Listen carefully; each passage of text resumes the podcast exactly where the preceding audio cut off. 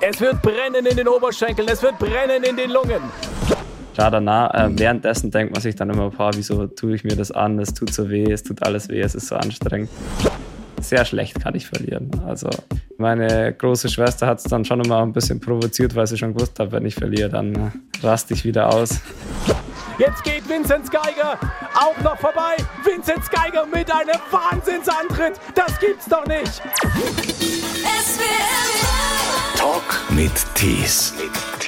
Vinzenz Geiger ist Goldmedaillengewinner. Als deutscher nordischer Kombinierer 2018 schon Olympiasieger im Mannschaftswettbewerb und jetzt in Peking 2022 Olympiasieger im Einzel.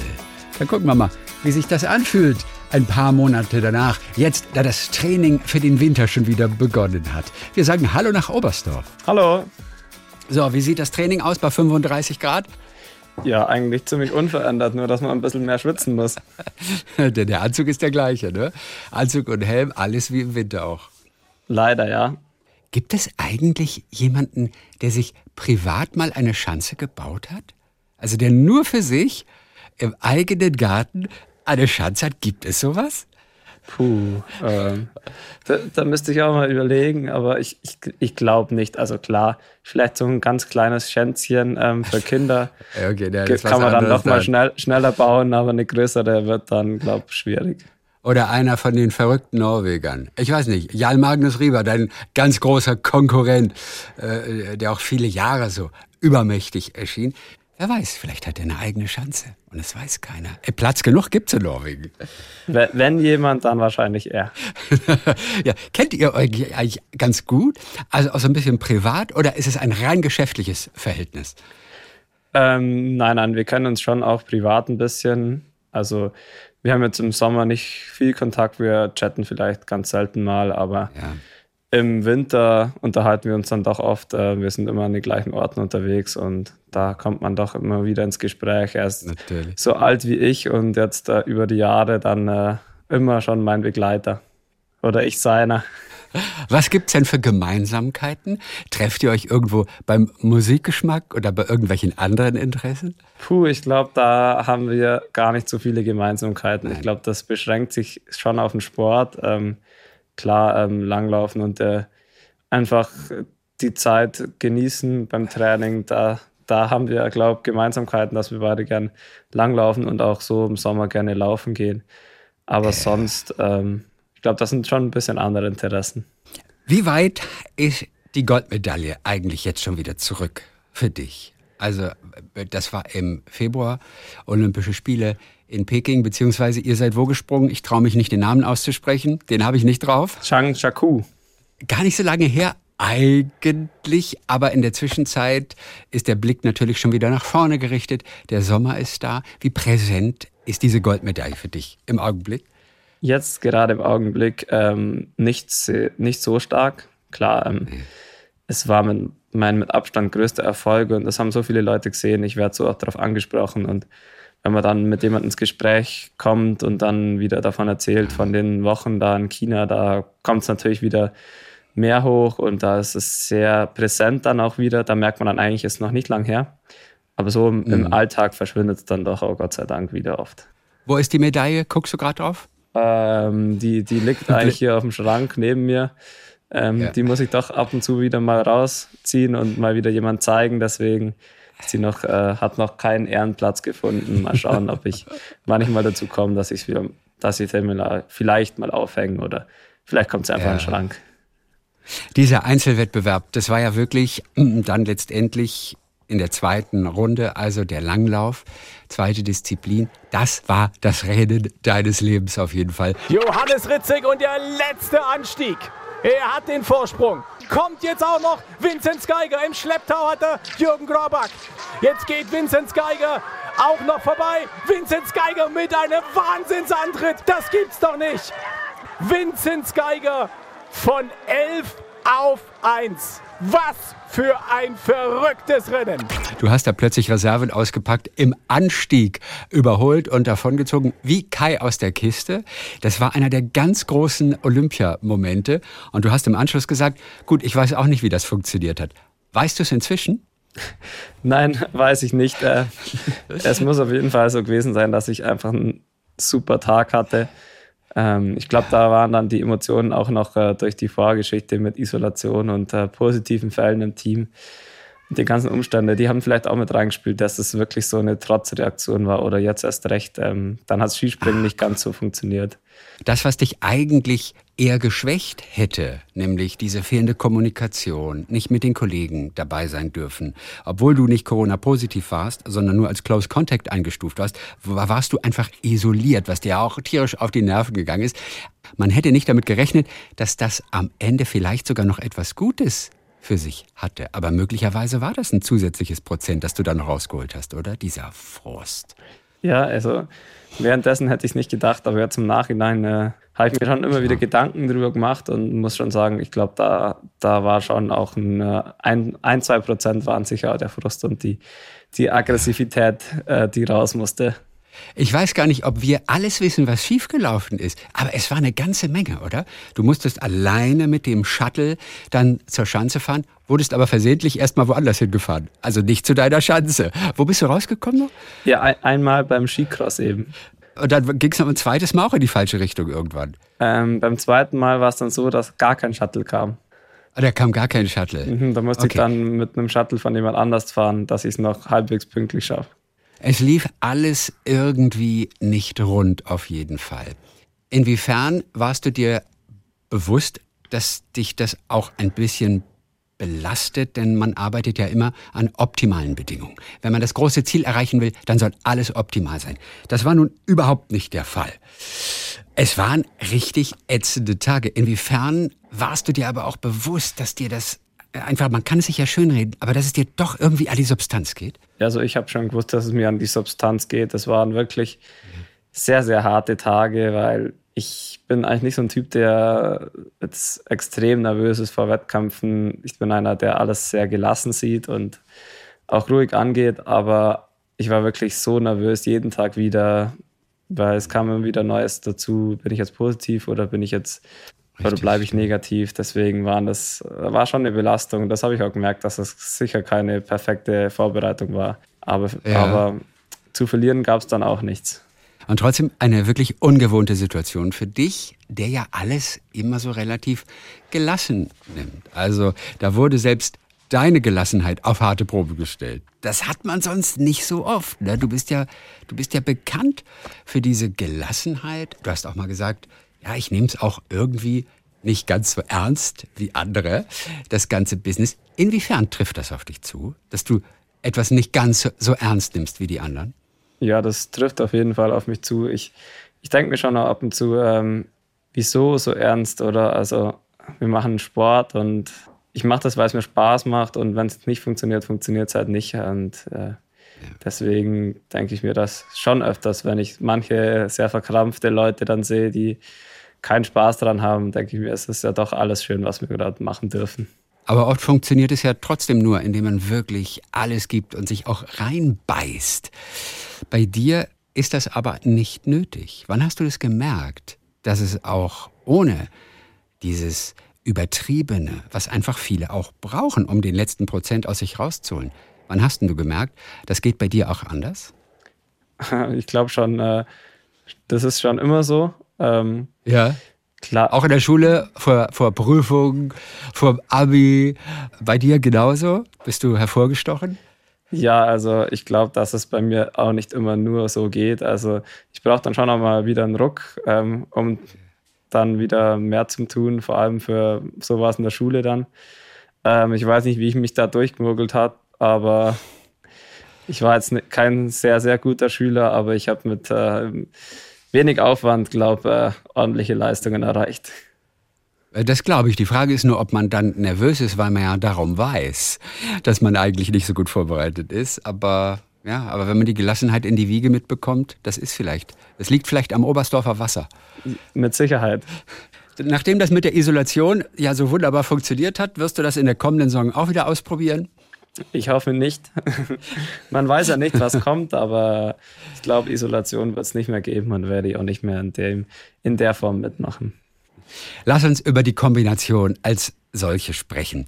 Das sind ja, und das ist ja das Kuriose eigentlich, das sind zwei ganz unterschiedliche Sportarten. Also fürs Springen, da musst du eigentlich leicht sein und schnell Kraft entwickeln. beim Langlauf wiederum, da brauchst du Kraft, da brauchst du Ausdauer. Komplett gegensätzliche Sachen. Ich weiß nicht, wie gut du in Mathe warst, aber wo ist die Schnittmenge bei diesen beiden Disziplinen? Ja, es gibt, es gibt schon auch Schnittmengen, äh, speziell äh, im Langlauf. Ähm, die Technik kann man schon auch äh, Ähnlichkeiten entdecken. Ähm, es geht immer darum, einen guten Abdruck zu finden. Äh, auch um die Spritzigkeit geht es auch im Langlauf. Da den richtigen Moment erwischen. Aber ja, es ist schon sehr, sehr unterschiedlich, vor allem was die Muskelstrukturen eben angeht. Deswegen ist es immer so ein, äh, ja, man muss die richtige Balance finden, nicht zu viel vom einen und ja. nicht zu wenig vom anderen. Das ist die Kunst und die Challenge und das macht es ja so interessant. Man kann nicht beides zu 100 Prozent trainieren. Das ist bei den Kombinierern so. Man muss immer abwägen, gehe ich eher in die Richtung oder in die Richtung. Wie triffst du diese Entscheidung? Alleine aufgrund deines eigenen Körpergefühls oder spielt der Trainer da eine wichtige Rolle? Da spielt sicher der Trainer eine wichtige Rolle. Ich glaube, so ein Zusammenspiel kann man es schon nennen. Ähm, ich mit meinem Gefühl vom Körper und wie man die nächste Saison angeht. Und dann ja, also in der langfristigen Planung eher mit Trainer und auch äh, ja, äh, über Jahre hinweg, äh, wie ist die Philosophie, man trifft sich ja nach der Saison, vor der Saison dann mit den verantwortlichen Trainern und da äh, ja, überlegt man sich was, äh, wo stehen wir gerade und in was für eine Richtung wollen wir uns bewegen und da wird natürlich dann immer abgewägt, was, auf was legen wir den Fokus. Eher Känguru oder eher Pferd, ne? Ich glaube, das ist doch der Spruch bei euch. ja. Spring, spring wie ein Känguru und renn wie ein Pferd, ne? Ja, so, so habe ich es äh, noch nie gehört, aber macht, macht Sinn. Vinzenz Geiger, dieser ungewöhnliche, wippende, gleitende Schritt, der immer so aussieht, als ob er nach einem Kilometer schon nicht mehr kann. Ich möchte mal zwei Momente mit dir durchgehen. Beschreib diese Momente bitte mal so detailliert wie möglich. Was geht alles in dir vor in dieser Sekunde. Also Situation 1, wir sind natürlich beim Springen. Du sitzt da oben in der Höhe auf einem schmalen Balken. Unter dir führt eine 80 Meter lange Spur mit, was weiß ich, 75, 80 Prozent Gefälle in die Tiefe. Idealerweise schauen Millionen Menschen dir jetzt dabei zu. In diesem Augenblick, was geht dir alles auf den Kopf oder welches Programm spulst du auch ab? hoffentlich geht mir gar nicht so viel durch den Kopf. Ähm, die, äh, normalerweise ja. ist man da sehr im Fokus und konzentriert sich auf die Dinge, die man sich vornimmt. Ähm, Muss man lernen allerdings auch wirklich, nicht an andere Dinge zu denken. Ne? Ja klar, aber das ist, ähm, das lernt man schon im Schülerbereich bei den Wettkämpfen, dass man da okay. versucht, alles andere auszublenden. Und klar, es ist vielleicht zwei, drei Minuten vorm Sprung, da hat man noch sämtliche Gedanken im Kopf. Aber wenn man dann wirklich auf dem Balken sitzt, da gibt es, glaube ich, keinen, wo dann äh, sich zu viele Gedanken macht. Man muss da auf jeden Fall bei sich bleiben, aber ich glaube, da ist man dann so im Fokus und konzentriert sich ähm, auf die Dinge, die ihm der Trainer gesagt hat, die vielleicht mal gut funktioniert haben oder gerade im Sprung davor gut funktioniert haben. Du spürst aber, du, es geht besser. Also du spürst es auch direkt. Oder meinst du, das Ende der Fahnenstange wirst du genauso bemerken, dass du irgendwann denkst, okay, jetzt habe ich so viel rausgeholt aus mir, mehr, glaube ich, schaffe ich nicht. Ich bin am Zenit. Das glaube ich und, nicht, dass das passieren wird. Also ja. bei mir gibt es okay. noch so viele Dinge, an denen ich arbeiten kann und auch muss. Ähm, da Wie zum Beispiel, also an, an, was musst du arbeiten? Ich meine, wir reden mit einem Goldmedaillengewinner. Da gelingt nicht jeder Sprung, auch erst recht nicht beim Springen natürlich. Aber an was musst du konkret arbeiten zurzeit? Ähm, definitiv an meiner Beweglichkeit. Äh, fürs Skispringen ist schon gut, wenn man da beweglich ist und geschmeidig ist. Und auch, ja, ähm, ich, sind da schon ein paar Dinge, wo man dann im äh, Training merkt, okay, vielleicht ist man ein bisschen schief, ähm, dass man da über die Gymnastik und äh, Stabilität im Rumpf, dass man darüber ein bisschen gerader wird. Und im Skispringen ist es schon sehr wichtig, die Symmetrie. Deswegen gibt es da einfach, das sind so kleinere Dinge, an denen man arbeiten muss, aber ja, das ist schwierig, das dann immer so schnell vor, ja. voranzubringen. Und Beweglichkeit bedeutet, der Spagat klappt noch nicht so hundertprozentig. Ja, genau. Also ich glaube, dass ich schon ähm, gute Gene habe für meinen Sport, sonst wäre ich nicht da, wo ich jetzt bin. Aber bei mir sind da ähm, die, die Anfahrtzocke, die ist nicht ganz so geschmeidig wie vielleicht bei anderen. Und da muss, okay, das muss heißt nicht, nicht tief genug oder nicht entspannt genug? Was heißt das? Nicht geschmeidig genug? Beides. Also ähm, nicht tief genug und wenn man, äh, ich muss mich vielleicht mehr reinzwingen in die Position wie einer, der ein bisschen mehr Spielraum hat, der kann dann lockerer okay. bleiben. Also das war die Situation Nummer eins oben auf dem Balken und dann natürlich. Es wird brennen in den Oberschenkeln, es wird brennen in den Lungen. Angetrieben von den Betreuern da an der Seite. Klopft sich nochmal auf die Oberschenkel. Kalt ist es, klar, minus 10, minus 11 Grad jetzt. Aber im Herzen, da wird es heiß pochen. Deine Oberschenkel brennen. Im Mund schmeckst du letztendlich vor allem Blut. Demnächst kommt der Schlussspurt. In dieser Sekunde, was geht in dir vor? Ja, das ist wirklich schwierig äh, und auch schwieriger ja. zum Beschreiben wie beim, beim Skispringen. Ja. Ich glaube, dass ich da schon äh, so einen Monolog führe, dass ich nochmal alles raushauen muss jetzt am Schluss. Und ich habe so vorm, vorm Laufwettkampf habe ich so Ziele ähm, bis zu der Gruppe oder so und so viele Sekunden aufholen auf äh, die Führungsgruppe. Und ja. das geht dann noch im Kopf vor. Und während dem Lauf ist dann eher so ein Kampf gegen sich selber dann, wo man dann merkt, oh, jetzt, jetzt äh, wird es langsam sehr schwer und die Beine werden schwer. Da muss man dann einfach hart bleiben und im Kopf einfach dagegen ankämpfen und einfach äh, weiterlaufen, so gut es geht. Aber wie? Also weiterlaufen ist eine Sache auch von den Beinen ganz viel, vom Kopf auch. Aber was kann der Kopf machen? Was kannst du aktivieren in der Sekunde? Ja, ich glaube, dass ich da vielleicht einfach nochmal mir denke, hey, jetzt, jetzt ist wirklich nur noch 500 Meter, jetzt hau nochmal alles raus. Ja. Das, jeder Meter zählt jetzt und ich muss einfach, ähm, ja, da, da, gibt man sich selber nochmal so einen Ruck und denkt sich, ah, jetzt, wenn man den noch erwischt, ähm, dann ist man noch einen Platz weiter vorne und das ist dann immer Ansporn genug. Okay, das reicht bei dir. Inwiefern arbeitet ihr mit Mentaltrainer, der für solche Situationen euch nochmal einstellt? Ähm, noch recht wenig. Äh, bis jetzt habe okay. ich da eigentlich auf mein, äh, habe ich mich da auf mich verlassen, aber ich glaube, da liegt schon einiges ja. drin. Ähm, das wäre natürlich auch was, wo ich es mal äh, anpacken könnte. Nicht für diese Saison, sonst hättet ihr schon einen gebucht, mhm. aber dann eventuell für die nächste Saison.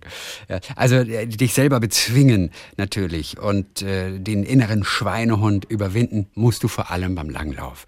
Was würdest du generell sagen, treibt dich an? Immer wieder durch die, in die Schmerzen auch zu gehen. Und das ist natürlich in der Sekunde keinen Spaß. Ähm, des Öfteren wirst du dich gefragt haben oft, oh Gott, warum mache ich das eigentlich? Aber ich glaube, das passiert nicht so wirklich oft bei dir. Ich glaube generell, durch das, dass ich zu dem Sport nicht äh, so rein, äh, klar danach, äh, mhm. währenddessen denkt man sich dann immer, boah, wieso tue ich mir das an? Es tut so weh, es tut alles weh, es ist so anstrengend. Aber danach hat es dann meistens doch Spaß gemacht und ja, es ist einfach ich will einfach immer versuchen, besser zu werden und wenn man dann mal Erfolge hat, dann ist es einfach eine Riesenmotivation. Welches Gefühl steht denn mehr im Vordergrund? Einfach dieses Ergebnis, einen guten Platz zu haben und jemanden besiegt zu haben? Oder sind es generell diese Endorphine, die wahrscheinlich frei werden, nachdem man sich so richtig gequält hat? Welches dieser beiden Gefühle steht mehr im Vordergrund? Es ist unterschiedlich. Ich bin einer, der immer alles äh, positiv angeht, positiv denkt. Deswegen äh, suche ich mir das Richtige dann raus, was besser zu, zugetroffen hat. Aber ja. ich glaube, dass bei mir schon das Ergebnis auch äh, einiges auslöst. Wenn es halt gut ist, dann äh, denke ich mir schon, äh, nächstes Mal äh, packe ich es vielleicht aufs Podest oder das war jetzt richtig gut, ich kann an dem noch arbeiten. Das sind dann immer so kleine Ziele, die man hat. Dieses Mann gegen Mann, ist das etwas, das wirkt so was, wirkt so archaisch irgendwie sowas, aber, aber, aber so eine Person gegen eine Person, was man ja beim Langlauf viel direkter auch mitbekommt und sieht, als jetzt beim Springen, aber so richtig nebeneinander um diese letzten Zentimeter kämpfen. Inwiefern ist das ein Bild, das dir Freude macht? Ja, ich glaube, das liegt mir auf jeden Fall mehr, wie jetzt das alleine durch ein, wenn man jetzt ein Einzelrennen hätte, wo man alleine mit sich kämpfen muss. Ich weiß, dass ich einen guten Schlussbrot habe. Deswegen kann ich da auch selbstbewusst äh, in die meisten Duelle reingehen. Ja, es macht einfach Spaß, Mann gegen Mann. Dann kommt die Taktik noch dazu. Ähm, diese schnellen Bewegungen, schneller, langsamer. Und dann einfach ein Endspurt. Das, das taugt mir schon, ja, muss ich schon sagen. Erfolge heißt es ja, machen dich berühmt. Niederlagen machen dich groß. Für welche Niederlage bist du besonders dankbar? Dankbar. Im Nachhinein. Puh. ja, weil sie dich weitergebracht hat dann. Weil sie dich groß gemacht hat. Ich glaube, das sind eher dann so Niederlagen in der, ja, in der Jugend-, Juniorenzeit.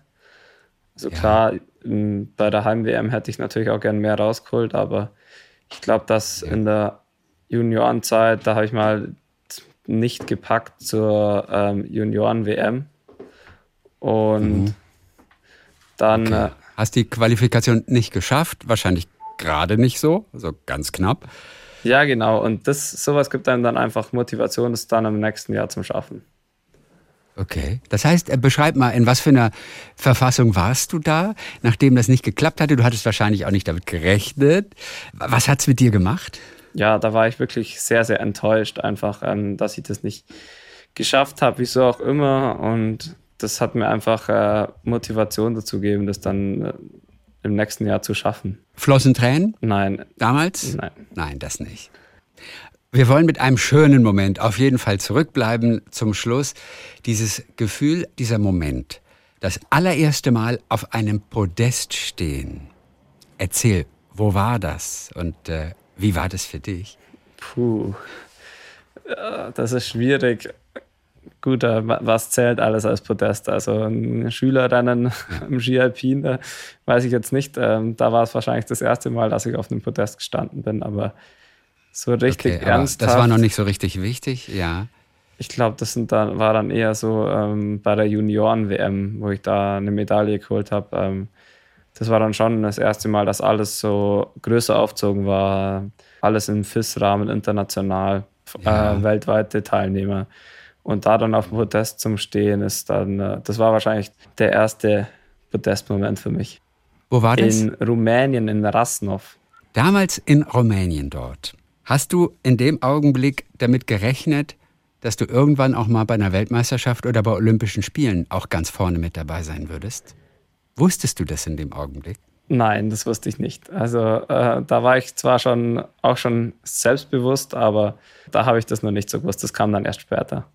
Vincent Geiger, dann wünschen wir einen ganz schönen Sommer.